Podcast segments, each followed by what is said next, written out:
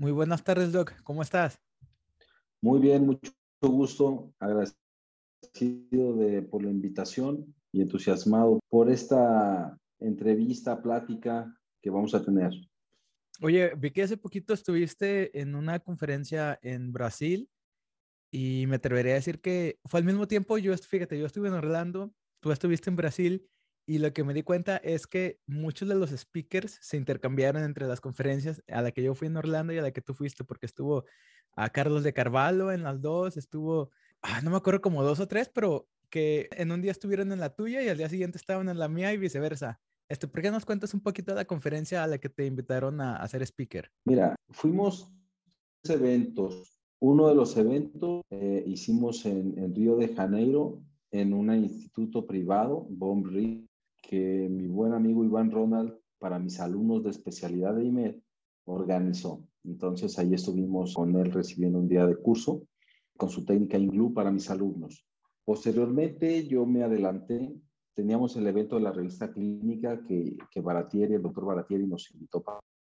Me llevé 24 alumnos, las dos generaciones del instituto. Yo me adelanté unos días para estar en una reunión de líderes de opinión de la TAM y Boclar.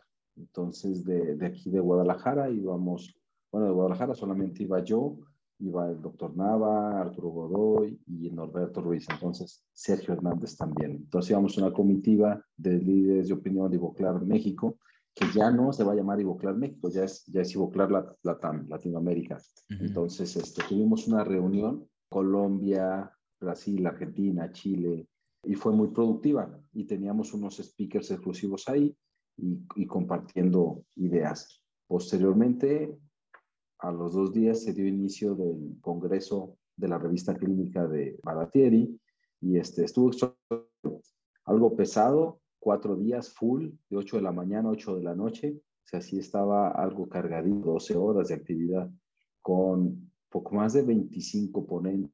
Entonces, creo que este evento se hace cada dos, tres años, vale mucho la pena, ¿verdad? Entonces, pues bueno, ese es un evento precedentes que de hecho va a tener su versión en México eh, dentro de dos semanas. Van a estar el 50% de los conferencistas más, más otros que se cambian, que organiza Iván Contreras Molina, buen amigo, ahí en Morelia. ¿verdad? Entonces, en Morelia. Activos que anduvimos y así fue como nos estuvimos contactando. Cuando me contactaste, yo iba casi volando ya para allá y este, me das la noticia de la entrevista, de esta charla. Entonces, pues bueno, qué bueno que se pudo, que se pudo cuadrar ya. Oye, fíjate, ahorita cuando estamos haciendo esta entrevista, yo ya casi voy agarrando mi vuelo para Guadalajara.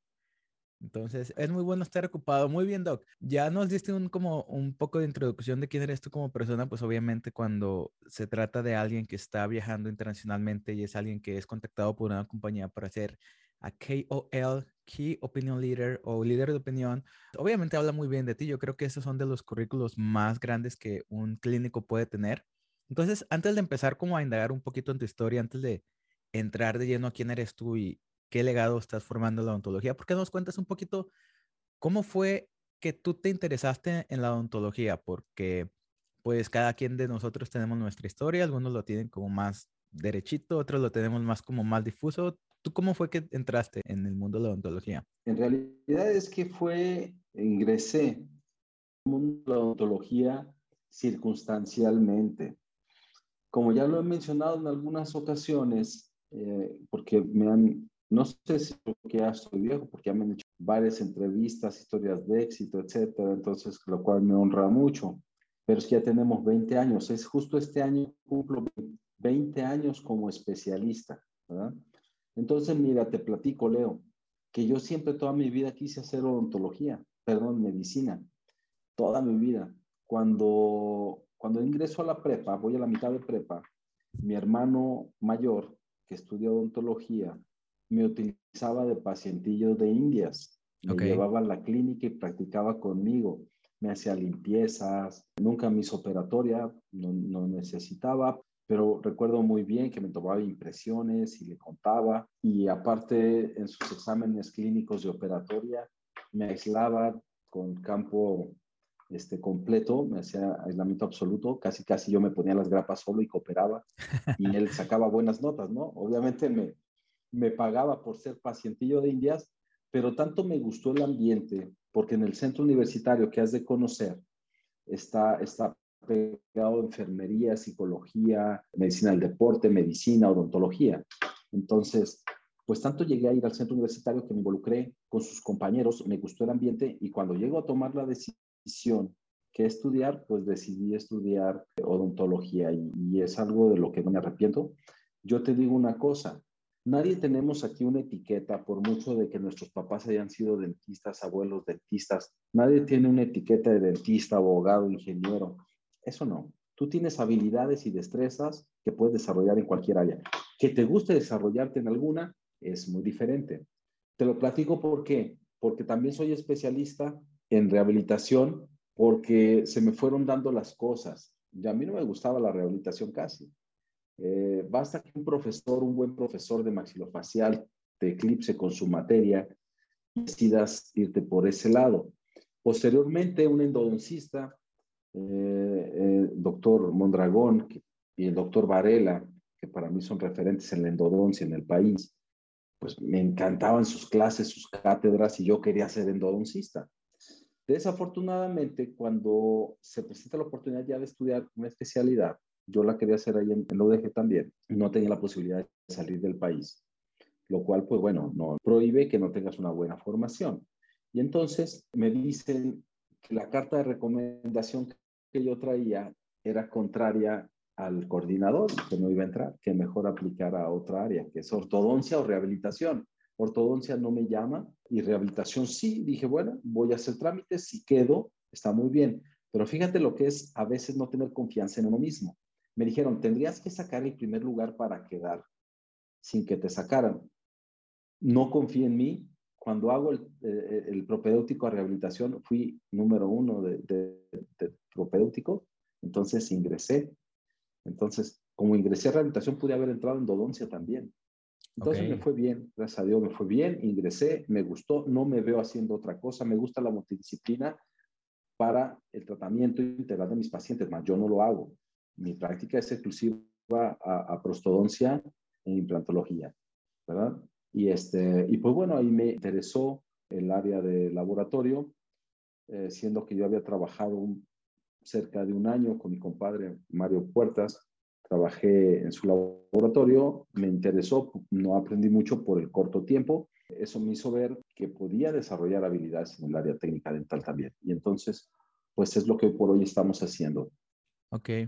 Oye, y me gustaría tocar un poquito hablando de la especialidad, porque me comentaste por ahí que pues ahorita ya me estás diciendo que de alguna manera fue una coincidencia que hayas quedado tú en la especialidad y creo que en alguna ocasión eh, por WhatsApp ya me comentaste un poquito tu historia, entonces me dijiste que tuviste una etapa muy difícil de tu vida, a lo mejor estresante, a lo mejor muy demandante, a lo mejor es muy retadora, vamos a poner la palabra retadora, especialmente durante la especialidad y creo que ahorita muchas personas que nos están escuchando están como en un momento muy retador de su vida, ya sea porque no practicaron tanto en COVID o ya sea por múltiples razones, pero ¿por qué no nos cuentas un poquito de cómo fue tu etapa como estudiante de prostodoncia o de rehabilitadora, vaya?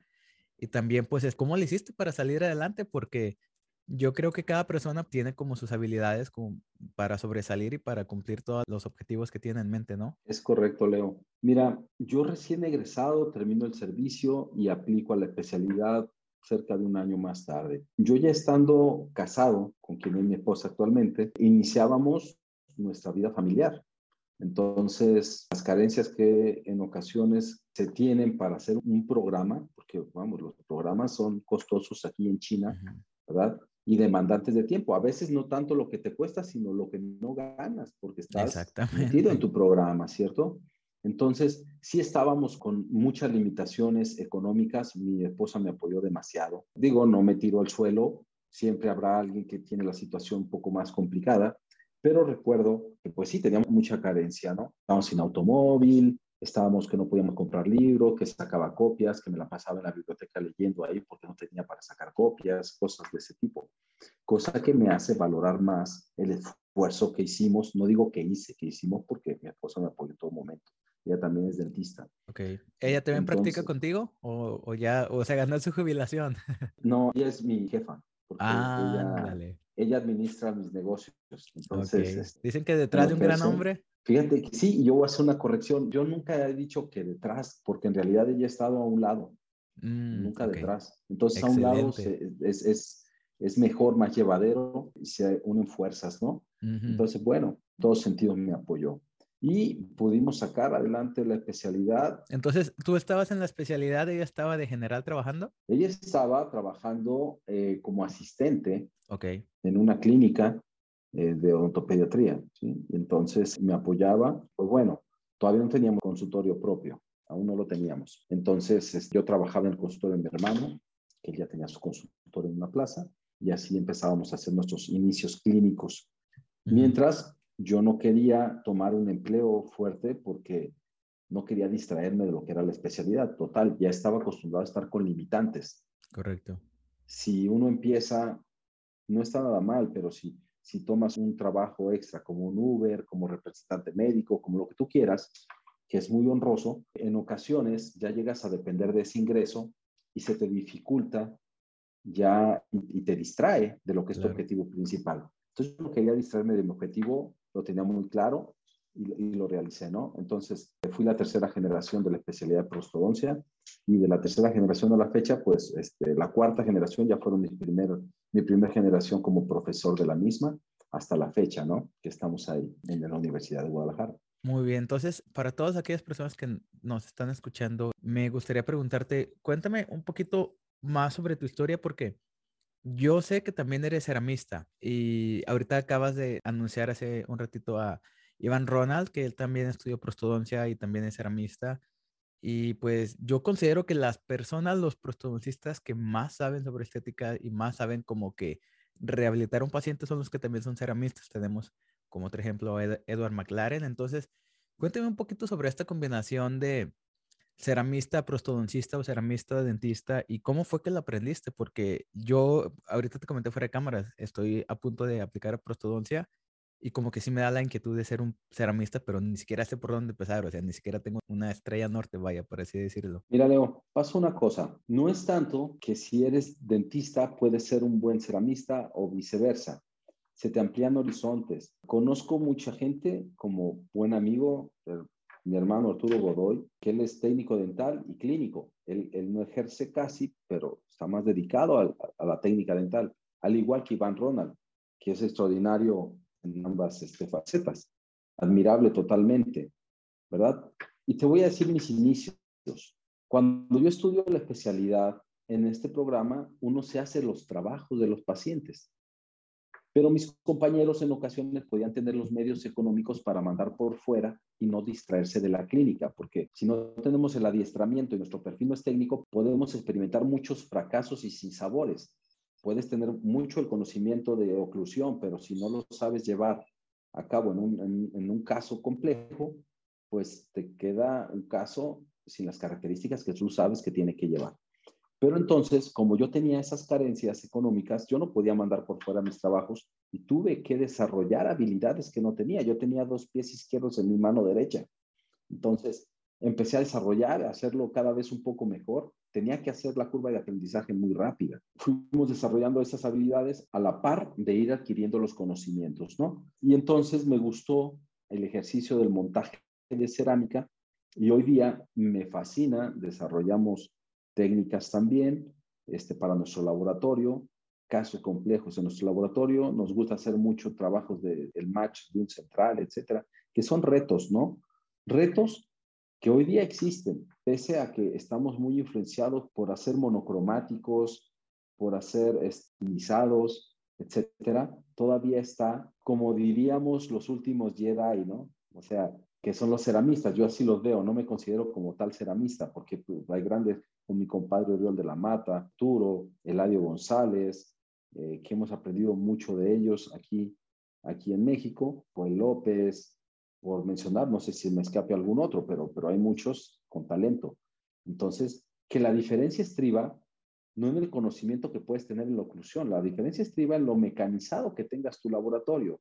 Y no quiere decir que un laboratorio mecanizado, yo tengo un laboratorio que trabaja con impresoras, que trabaja sustractivo con fresadoras, etcétera, pero también tenemos ceramistas.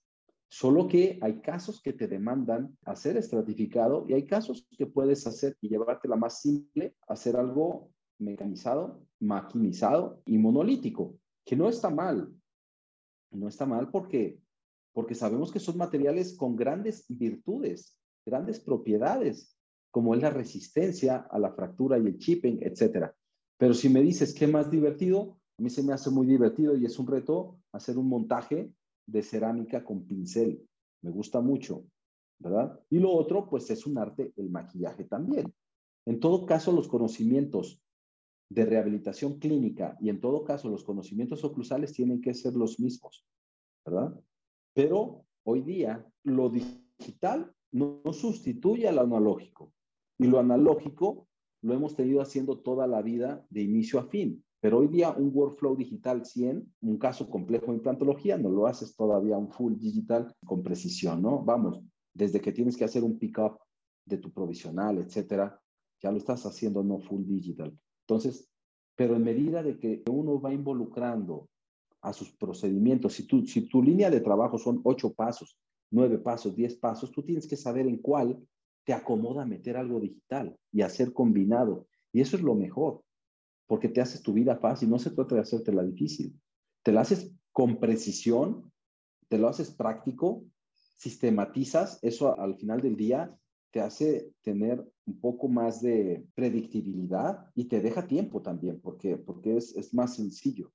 Entonces, ¿para qué complicarnos, no? Esa es mi forma de pensar, pero pues hoy por hoy yo sigo disfrutando un montaje de cerámica para hacer, que hemos tenido algunas publicaciones de montajes y match en centrales. Y pues bueno, viendo técnicas también como la de Iván Ronald, como buen amigo Rafael Sandy, que hace su scoop, etcétera, pues aprendemos de todos, ¿no? Y disfrutamos el trabajo. Eso es algo muy importante, que no dejes de disfrutar tu clínica ni tu laboratorio. Eso, es, eso es lo primero. Entendido, perfecto. Oye, te quería preguntar una cosa.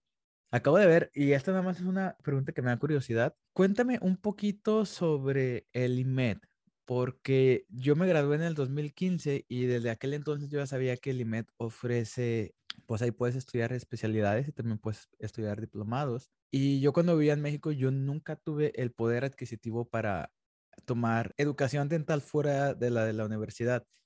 Y hace poquito trajiste a Víctor Guerrero, creo que me parece que fue el año pasado, y casualmente cuando tú lo trajiste, yo estaba en Guadalajara. Entonces cuando lo vi en Instagram, dije, ok, al rato en la tarde me inscribo, y cuando me iba a inscribir ya estaba sold out.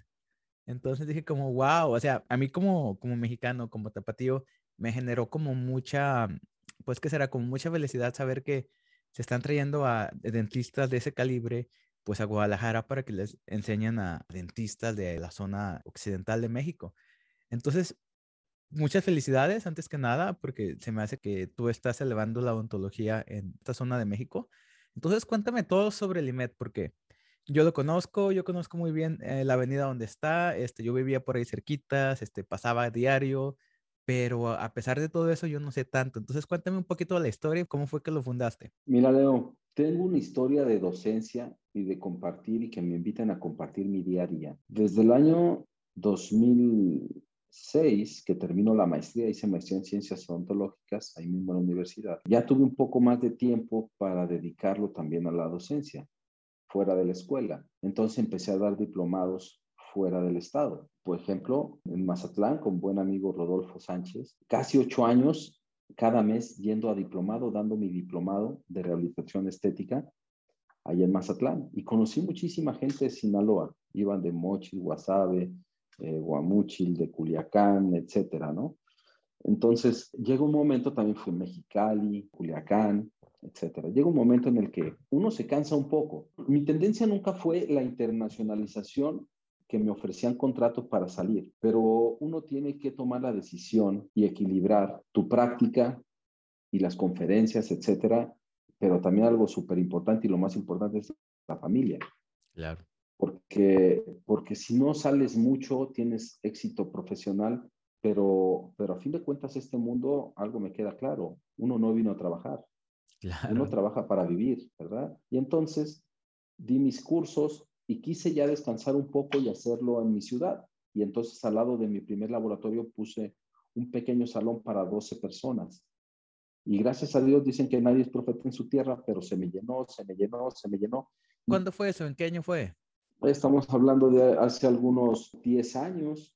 En el 2010, empezamos, empezamos aquí en Guadalajara, pero ya teníamos unos 7 años, 8 años saliendo eh, a Sinaloa y al norte también, ¿no? Cada vez fue creciendo la demanda de la actualización continua en la población odontológica y quise desarrollar más diplomados. Invitaba yo mucho a mi socio Luis Miguel de la Isla a que participara en mis diplomados y en una ocasión él también me invitaba a los suyos. Y entonces íbamos a formar en una casa adaptada diplomados prostoperio, el es periodoncista. Y cuando si tú viviste por ahí, pues tal vez por Prados Vallarta o la estancia, yo también viví ahí en la estancia toda mi, mi niñez, ahí viven mis papás.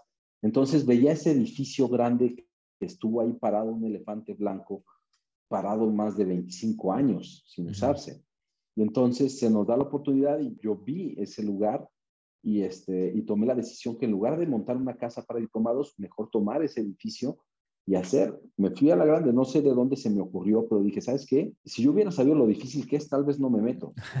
Pero, pero como empezó como un sueño y mucha, mucho entusiasmo, dije, vamos a hacer especialidades. Puesto que estamos aquí en Guadalajara, más de 7 millones de habitantes, ¿cuántos especialistas hay? Entonces, tú puedes aportar en el servicio, somos prestadores de servicios de salud. Y si queremos mejorar la condición de salud bucal de nuestros pacientes, a un nivel más elevado o demandante, pues tenemos que dar formación, ¿verdad? A nuevas generaciones y cada vez más. Y entonces fue que se me dio la oportunidad de desarrollar, de pensar, planificar. Planifiqué durante un año y luego ejecutamos. Oye, Doc, discúlpame que te interrumpa, pero es que me da mucha curiosidad. O sea, ¿cuál es como el ABC o cómo fue que pusiste las líneas o cómo fue que estableciste qué clases dar? Porque yo me imagino, o sea, tú ya tienes un background de docencia, ¿verdad? Pero, o sea, ¿cuál fue el thought process? ¿Cuál fue tu pensamiento para decir, voy a ofrecer estas clases y en este orden y este, vamos a hacer estos procedimientos? Porque me da muchísima curiosidad. Siento que ofrecer un diplomado es como, está muy difícil, o e, es la percepción que yo tengo. Mira, Leo, tú has de saber que aunque seas especialista o tuviste profesores, te inclinas más por ciertas áreas. Claro. Habrá quienes más afín a la prótesis total o a la parcial desdentada con fija o removible o implantología operatoria. Hay, ahorita hay un boom por la odontología adhesiva y hay, y hay mucho clínico que es clínico de canino para adelante. ¿Me explico? Entonces, que no está mal, pues atienden un sector de la población que demanda estética básicamente. Pues a mí me gusta en general la prostodoncia, me encanta la oclusión, la operatoria, me encanta prótesis fijicerámica, la prótesis total me fascina. Digo, porque te voy a decir una cosa, tú no puedes ser un ceramista o, poner cerámica si no sabes poner en un espacio de un rollo de cera un diente, que nada más estás buscando un espacio. Y tampoco puedes si no sabes encerar. Encerar es poner espacio y forma. Y el ceramista tiene que dar espacio, forma y color. Es otra dimensión muy compleja. ¿Me explico? Entonces, pues me gusta dar todas esas áreas y mi diplomado pues lo doy yo exclusivamente. Y así fue como empecé, me demandaban que yo diera todas las materias, posteriormente ya cuando decidimos hacer especialidades, tenemos endodoncia, rehabilitación oral, periodoncia e implantología y ortodoncia, tenemos las cuatro, tenemos ya, este, cada especialidad tiene entre 8 a 12 profesores, tenemos una currícula de profesores de 45 aprox, profesores, casi 50, y entonces, aparte de ello, tenemos diplomados. Tenemos diplomado en endodoncia, rehabilitación estética, implantología avanzada, donde orgullosamente acabamos de terminar en la primera generación y tuvimos de profesor de la talla de Ricardo Mitrani, Alejandro James, Jack Goldberg, eh, Salvador García, Luis Miguel de la Isla, un servidor, Arturo Godoy, Oye, etcétera, ¿no? Tengo una pregunta. Y, yo creo que tú eres la persona más indicada para contestármelo. ¿Tú cuál crees que es la definición de un diplomado? Porque siempre he tenido como esa curiosidad. Yo conozco gente, compañeros míos que tomaban un diplomado, a lo mejor no sé cuál la extensión, pero no era como tan amplio y ya se creían especialistas. Entonces, siempre como que he tenido como esa percepción de que los diplomados sí son buenos para educarte, pero tanto así como para creer que tienes las aptitudes y actitudes y conocimientos de un especialista. Entonces, eh, ponme en contexto, o sea, para ti, ¿cuál es como el espacio del diplomado en el aprendizaje de un clínico?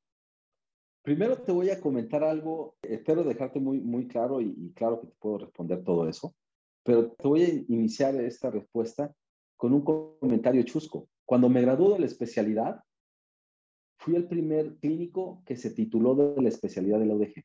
Antes que los compañeros que estuvieron antes que yo, yo necesitaba titularme rápido porque quería ingresar a la maestría. Y me titulé muy rápido. Cuando recojo mi título, mi sorpresa es que dice en el título, se otorga el, el presente diploma. yo me quedé así, espérame, si eso es un diploma, hice un diplomado. Claro, tienes que saber que la especialidad no es un grado académico, al igual que un diplomado no lo es, ¿verdad? Que, una licenciatura lo es, que una maestría lo es, que un doctorado, que un postdoctorado lo son, pero no la especialidad.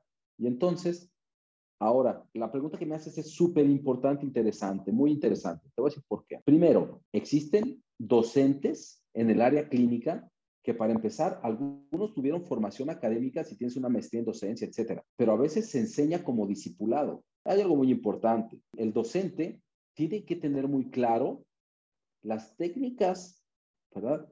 Y dónde te estás parando a hablar. Te estás parando a hablar en un, en un auditorio para una conferencia masiva, te estás parando a hablar a un salón de clases de pregrado, a un salón de clases de posgrado o a un diplomado. Las técnicas son distintas donde en algunos tienes que tener más práctica, donde en otros, por ejemplo, en una clase en especialidad, por lo general las clases las dan los alumnos y presentan y hay un moderador que va a corregir y va a incrementar el conocimiento, etc. En licenciatura quien da la clase es un profesor. En un diplomado tiene que ser más carga práctica que teórica. Ejemplo, en mi diplomado son 12 horas, viernes son 8, sábados son cuatro. Entonces, yo doy contenido teórico las cuatro primeras horas. Las otras ocho horas son prácticas. A veces le como una hora, pero son prácticas de laboratorio, no clínicas. Ya no doy diplomados con clínica. Por el control, falta de control que hay, influencia de pacientes y, que se puede descontrolar, ¿no? Entonces necesitas más tiempo para hacer un diplomado con paciente. Entonces lo doy teórico práctico, no clínico con simuladores que hoy día te, hacen práctico todo. El aprendizaje, eh, llevar el mensaje, la filosofía. Entonces, sí, definitivamente hay cursos de un fin de semana que una casa comercial puede organizar y enseñan al clínico a poner en una cabeza de cochino unos implantes y, y en ese fin de semana ya es un implantólogo y sabemos que no. no existen las leyes en México para poder regular y verificar y certificar que ese clínico, vamos, hay dentistas que no se han titulado y tienen años ejerciendo. Todo mucho menos un especialista. Ya es una cuestión de legislación que tendría que hacerse, ¿verdad? Pero, pues no dudemos que hay quien puede hacer un, un diplomado de cinco meses, seis meses, diez meses, tal vez ofreciendo sus servicios como especialista, ¿verdad? En el riguroso y estricto sentido de ser especialista necesitas un papel, ¿verdad? Y otra cosa es que seas un odontólogo exclusivo en tu práctica, en endodoncia, en ortodoncia, sin ofrecerte como especialista, ¿verdad? Porque, porque como tal necesitas el papel. Pero también hay una cosa, Leo, muy importante. Fíjate que conozco gran cantidad, pues es que a lo largo de 20 años conozco gente dentro y fuera del país, tengo gran cantidad de amigos. Y te voy a decir una cosa, que hay gran cantidad de dentistas a nivel mundial que no son especialistas. Y son muy buenos. Y son dictantes en conferencias masivas de las más importantes y tienen su agenda llena tres, cuatro años. Te voy a mencionar un ejemplo. Yo admiro demasiado el trabajo de Ramón Gómez Meda. Y ese señor tiene una capacidad tremenda. De hecho, acaba de anunciar en sus redes. Este, en, Luisiana, ¿verdad? Que, en Luisiana, es profesor honorífico, entonces imagínate nada más. Y es de toda la capacidad protésica y quirúrgica. Y, es de los que rompen paradigmas y crean técnicas y publican, etcétera. Y si no nos vamos tan lejos, pues aquí en México tenemos gran cantidad de clínicos. Hay alguien que, que yo admiro mucho y que trabaja extraordinariamente. Está en el norte, ubicas los algodones, ¿no? Claro. Entonces ahí en los algodones es gente que está capacitándose muy fuerte Everardo de la Toba es uno de ellos, otro de ellos José Valenzuela, Valenzuela, que están haciendo mucho por la odontología de su lugar. ¿Me explico? Y que tiene una capacidad tremenda. Entonces, también conocemos gente que ha salido de las mejores universidades, pero que no desarrolló una filosofía de trabajo y que no desarrolló habilidades prácticas y que no es lo que se esperaba, ¿no? Entonces, pues no es concluyente ni es que le puedes apostar todo al hacer o no hacer un programa, ¿no? Pero sí hay una cosa que me encanta de los programas, Leo, a diferencia de un diplomado. Un programa de especialidad te va a hacer leer. Y algo que siempre le digo a mis alumnos es lo siguiente, y le les pregunto a ellos como yo te voy a hacer una pregunta a ti. ¿Cuánto tiempo crees que necesitas para generar un hábito, en lo que sea? Alimentación, deporte, lectura, lo que tú quieras. Hay, ah, hay muchas teorías, me parece que la, el menor rango dicen que 21 días y se va hasta 59 días, 61, algo así, como en ese rango. Mira, hay quien te habla de meses, ¿verdad? Y hay quien se puede llevar hasta un año, ¿no? Entonces, en un programa, Leo, de especialidad, tienes porque tienes la obligación de leer y de comerte artículos. Y entonces vas a desarrollar el hábito de la lectura diaria durante, durante dos, tres años explico? Entonces, como desarrollaste ese hábito que no lo desarrollas tal vez en un curso de fin de semana, en un diplomado de tres, cuatro meses, etcétera, donde se te exige que leas determinada o cantidad de artículos X, ¿no? Entonces, si no desarrollaste ese hábito, tu preparación se va a ver truncada en algún momento de tu vida profesional. Te voy a dar un ejemplo yo salí en el, de la especialidad en el 2002. Los materiales que habían en ese entonces ya no existen. Las técnicas ya cambiaron y ahora son hasta digitales, que nos metimos mucho, somos pioneros en Guadalajara. Me toca ser pionero de técnicas digitales. Este, entonces, pues voy evolucionando. Pero no es nada más ir a un curso, es que hago lectura.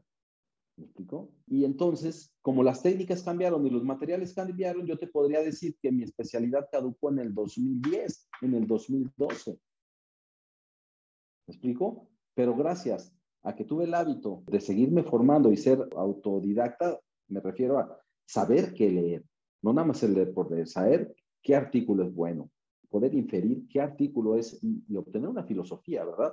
Porque decía Brunet en su libro Critical Thinking, este clínico publica tanto, o este investigador publica tanto, ¿verdad? Que le tienes que creer la mitad de lo que dice. El problema es cuál mitad.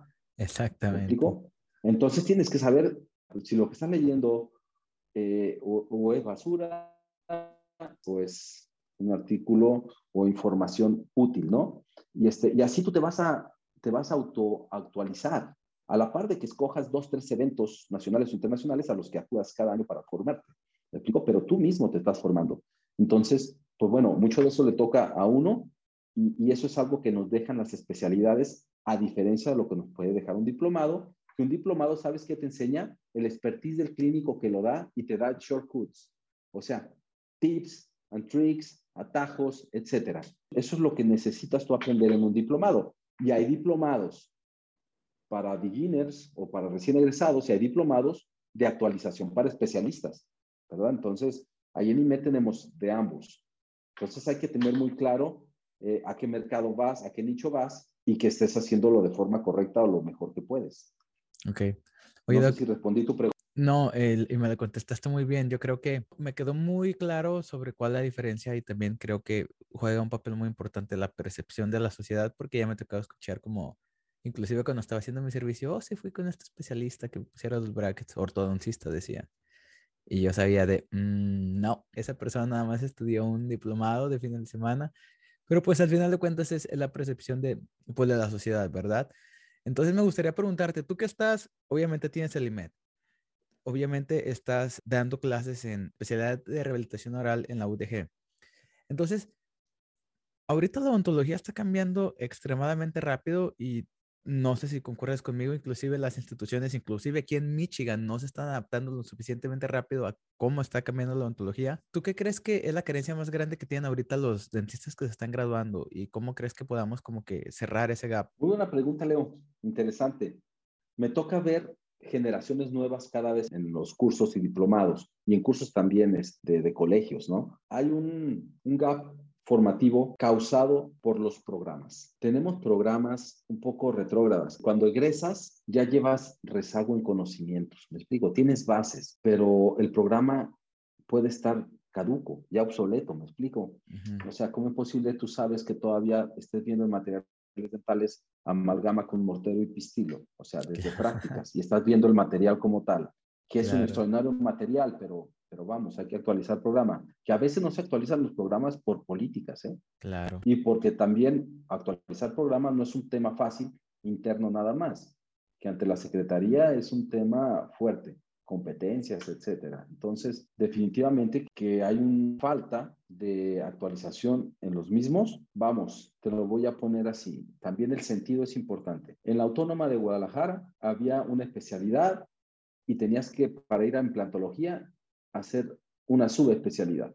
Okay. Que hace sentido, sí hace sentido, ¿no? O sea, que tienes que ser o cirujano, o periodoncista, o rehabilitador, o prostodoncista, y hacer prostodoncia. Está bien, sí, pero no en el sentido que a veces se puede ver como elitismo. Sin embargo, yo te mencioné la Universidad de Seattle, donde hay universidades donde desde el pregrado ya el alumno sale rehabilitando un implante y tal vez hasta colocando un implante en zona no estética, tal vez, que es un caso simple, ¿no? Que puede llevar el alumno. Entonces, pues fíjate cómo van en diferente sentido. Claro. Los programas, ¿me explico?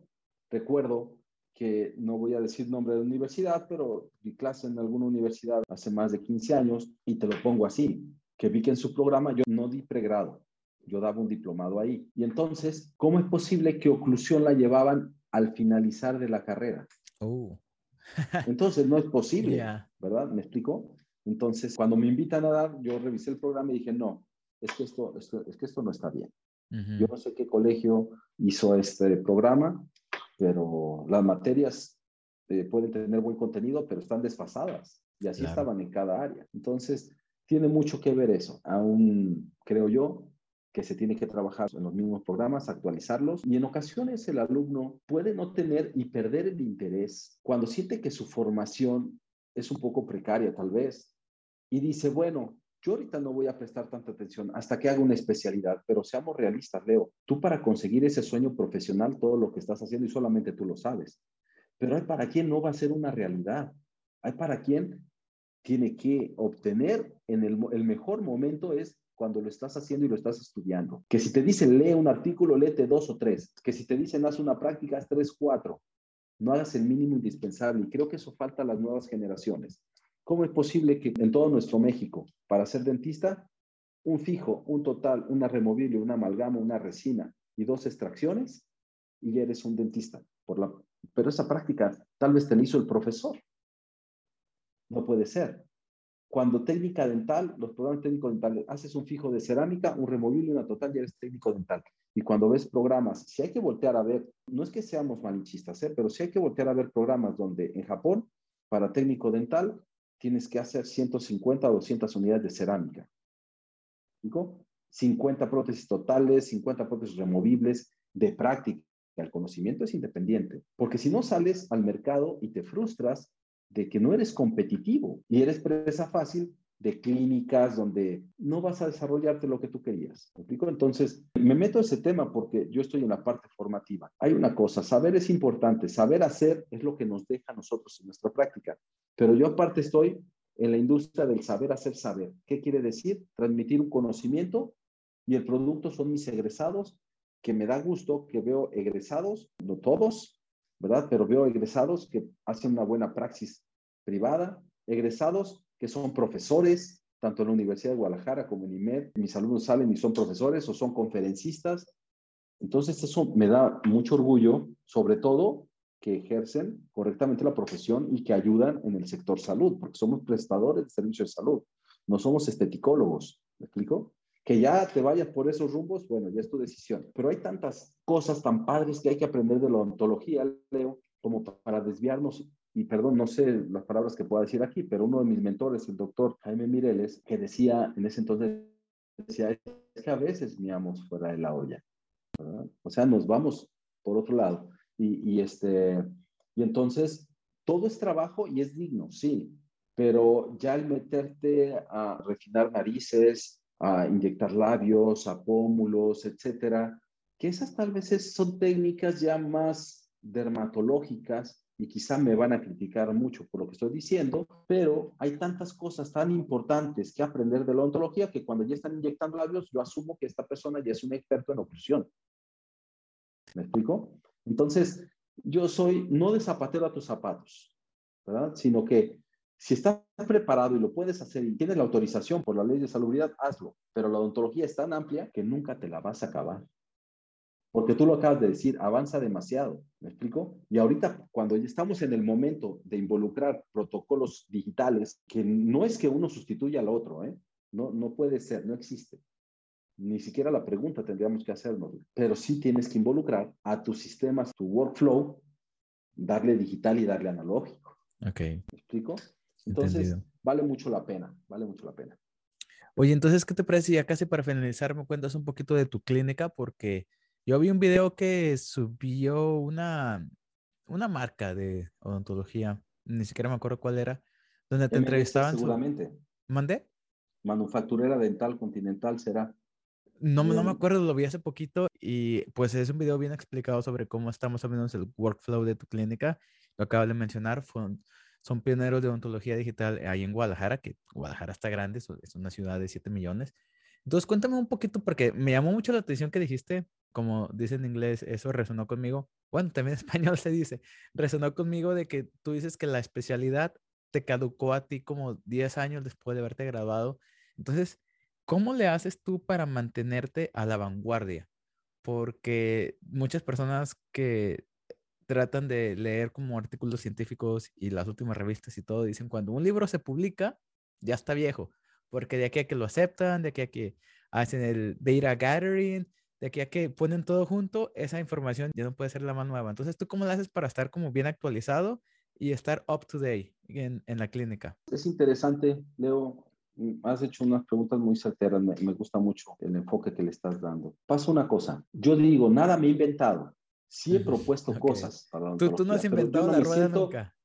No, ¿verdad? O sea, no estás inventando la rueda y hay un detalle. No puedes basar tu práctica privada, Leo, en ocurrencias ni en improvisaciones. Como yo tengo una formación académica, esa formación académica me dice que yo base mi práctica en evidencia científica. Existen dos tipos de evidencias. odontología basada en la evidencia clínica y odontología basada en la evidencia científica. Entonces, incluso siguiendo la evidencia científica, el método científico no te garantiza al 100 porque estamos hablando no de números, estamos hablando de biología en la odontología.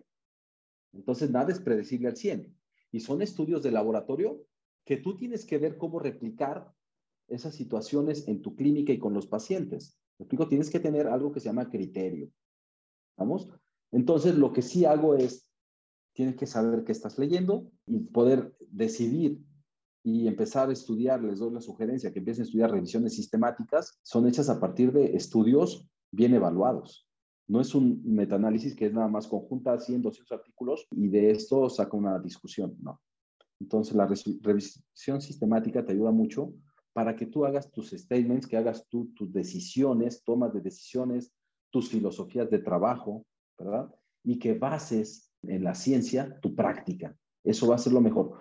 Porque la otra es el radiopasillo, ¿no? Y es una curva muy lenta de aprendizaje si vas a prueba-error, prueba-error en tu clínica. ¿Me explico? Y el que menos tiene que ver con que no estés al día es el paciente. ¿Qué culpa tiene, no? En todo caso, él confía en ti, que le estás haciendo un trabajo de salud, estética o de función de vanguardia, como tú lo dices. Y el paciente cree que está porque el consultorio es bonito, porque los aparatos son bonitos, pero la práctica que se está haciendo si es lo mínimo invasivo que se busca hoy, si son materiales certificados, etcétera. Entonces, vamos, lo mejor siempre es no seguir Radio Pasillo, que es tal vez una plática con algún profesor y le preguntas qué te sugiere, o tienes un chat donde dices, oye, ¿qué me sugieren? Voy a cementar. Vamos. Eso es un daño que se les hace a los clínicos. Eh, las redes sociales, Leo. Hay quien le gusta hacer maestría en Instagram y especialidad en Facebook. Y entonces ahí es un medio publicitario, no es un medio docente, porque nadie te enseña técnicas gratis, etcétera ni completas porque no es el medio adecuado para ello. ¿Me explico? Las redes son para ciertas cosas, ¿verdad? Llegar cierta información, yo lo veo así. En ocasiones, compañeros míos extraordinarios montan trabajos y eso está bien porque de pronto es estimulante, es inspirador, etcétera, pero no tiene know-how, ¿verdad? Y que atrás de eso hay muchísimas cosas que este clínico se aprendió durante años y lleva años de experiencia, ¿no? Entonces, pues bueno, creo que, que tú tienes que prepararte. Y la buena y mala noticia es, la buena para mí, es que esto no termina. Es perfeccionable tu trabajo clínico y el conocimiento nunca te lo vas a acabar. Ese continúa y continúa y continúa. Entonces, es lo padre y no es exclusivo de nuestra especialidad. Eso es, eso es de todas las áreas y ramas. ¿verdad? Entendido. Muchísimas gracias por tu tiempo, doctor. Aprecio mucho que te hayas tomado tu tiempo. Ya estuviste viajando en muchos lados y a mí siempre me da mucho gusto cuando traigo a gente de México y en especial de Guadalajara, porque de ahí somos y es un lugar donde le tengo muchísimo cariño y espero pronto poder ir a visitarlos allá a Limet. A ver si por fin ya se me hace visitarlos, ¿verdad? Mira, Leo, te hago latente invitación. Yo este fin de semana doy diplomado. Eh, pero también en mis instalaciones va a haber un evento sin precedentes en el área de ortodoncia. Viene el doctor Diego Pedro. Es una persona, igual me gustaría que te dieras una vuelta al instituto. Él viene de España, ¿verdad? Pues hemos tenido gente de todos continentes y de muchos países. Pero esta persona, en su intro, en un video que nos graba, él dice, yo practico la ortodoncia con alineadores desde la época en que nadie creía en ellos. ¿Cómo crees? Poco más de 20 años. ¿En serio? Pero te digo que hay casos, sí, y te digo que hay casos que me mandó, ¿verdad? Cuando hicimos el deal para que viniera, y yo digo, es que este caso es quirúrgico 100%, y hay casos que maneja con alineadores, combinado con implantes, combinado con ortopedia, con expansores en los mismos alineadores, y descruza mordidas, cierra mordidas abiertas, telescópicas, etcétera. Hace magia con alineadores de sesión y crea sus protocolos. Me atrevería a decir que si existen dos punteros en el área de alineadores en el mundo, él es uno de ellos. Vaya. Entonces, no es nada económico traer esos personajes, pero hacemos que sea accesible para el... Oye, para ir a España, ¿cuánto te va a costar ir a verlo? Claro. Y en cambio aquí, por una fracción de eso, lo tienes aquí en el país, aquí en tu ciudad. Y lo agradable, Leo, es lo siguiente, que vemos que viene gente de otros países a los cursos que hacemos de actualización dentaria, ¿no? Con los diferenciales que hemos hecho en IMED, porque tengo aquí dos monstruos, yo no soy universidad, tengo dos monstruos extraordinarios de planteles que son Autónoma de Guadalajara y Universidad de Guadalajara, y entonces yo tuve que planear un diferenciador o varios diferenciadores para que hoy día seamos para muchos una primera opción. Y eso me llena de satisfacción, ¿no? Que, que tal vez a los inicios era alguien que ya hizo trámites en otra, fue rechazado, etcétera. Sí, son los inicios, pero hoy día hemos sido primera elección para muchos estudiantes y eso me llena de satisfacción y orgullo, ¿no? Que hemos hecho cosas en equipo, que nos falta todavía, siempre nos va a faltar, pero que vamos por buen camino. Entonces te invito a que te des una vuelta este fin de semana que vas a estar para que conozca las instalaciones. Ya nos pondremos de acuerdo en, ahí por, pues. chat. Muchísimas gracias, Doc. Y pues yo creo que vamos a estar ahí en contacto mucho tiempo porque yo a Guadalajara cada rato voy y es uno de mis criterios de búsqueda de especialidad. Tener un aeropuerto grande, accesible, porque ahorita el que me queda más cercano es Detroit y está un poquito complicado de llegar de Detroit a Guadalajara. Entonces digo, no, no, no, yo también quiero irme a los fines de semana y empezar a ver a mis pacientitos allá, y a empezar a hacer como el, Digital Flow, este, los mando a que se tomen el CBCT, el intervalo scan y de ahí empezar a planear, pero pues bueno, vamos a ver cómo me va. Eh, ya cuando entre alguna especialidad ya te contaré. Doc, muchísimas gracias por tu tiempo, muy, muy, muy agradecido. Y pues ahí aparecieron las redes sociales para todos. Igual si alguien está más interesado en el IMED, pues también van a aparecer las redes sociales del IMED aquí abajo todo el episodio. Y pues si tienen alguna pregunta, mándales un mensajito. Doctor, muchísimas gracias. Que estés muy bien, recibe un abrazo a la distancia, celebro tu decisión de seguirte preparando, vas a llegar muy lejos porque lo tienes muy claro. Y pues bueno, acá en tus tierras tienes un amigo siempre y, y lo que necesites con todo gusto, estamos a la orden, Leo. Muchísimas gracias, Doc. Nos vemos y nos vemos en el próximo episodio, chicos. Bye bye. Saludos a todos.